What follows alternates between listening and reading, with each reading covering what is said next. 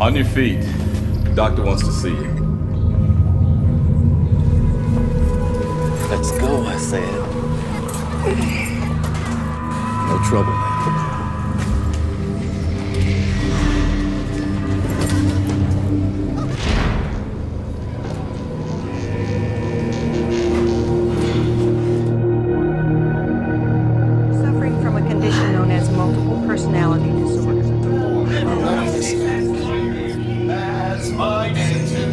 Just let me die. Without a name, you can't know who you really are. Guess again. My name doesn't matter.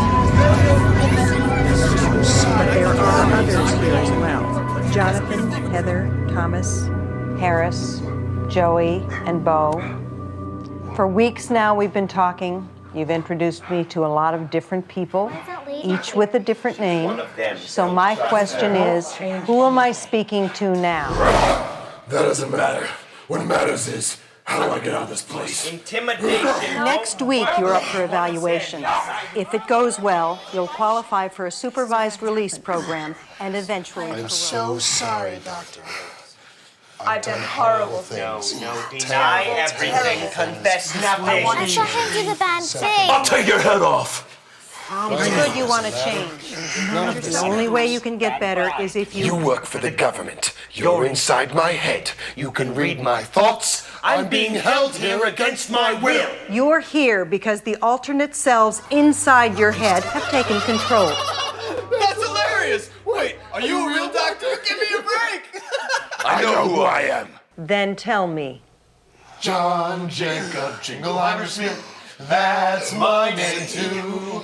Whenever we go out, the people always show.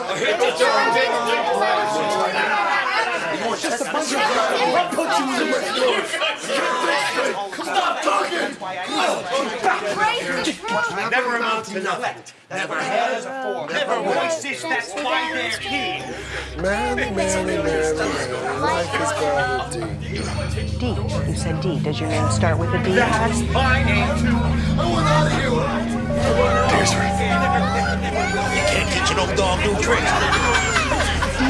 He's hearing you. We're terrifyingly racist. I have finally seen inside. I have We need help. Just need to sleep. What could he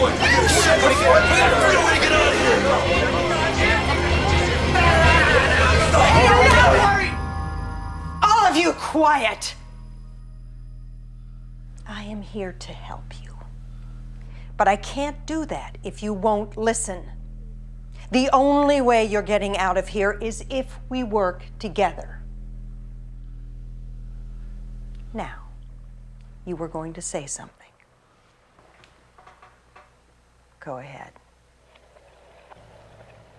D is for Daniel. My name is Daniel.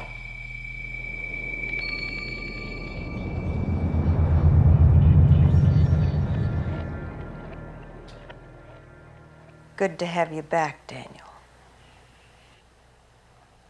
Thank you, Doctor.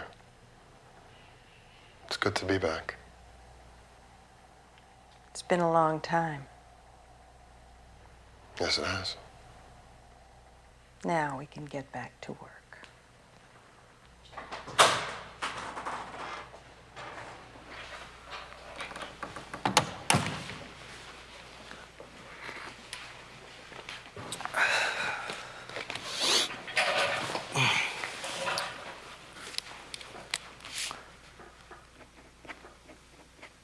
Hello, Daniel.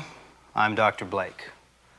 As you know, you'll be up for evaluation next week, and if you don't mind, I'd like to ask you a few questions. So, how are we feeling today?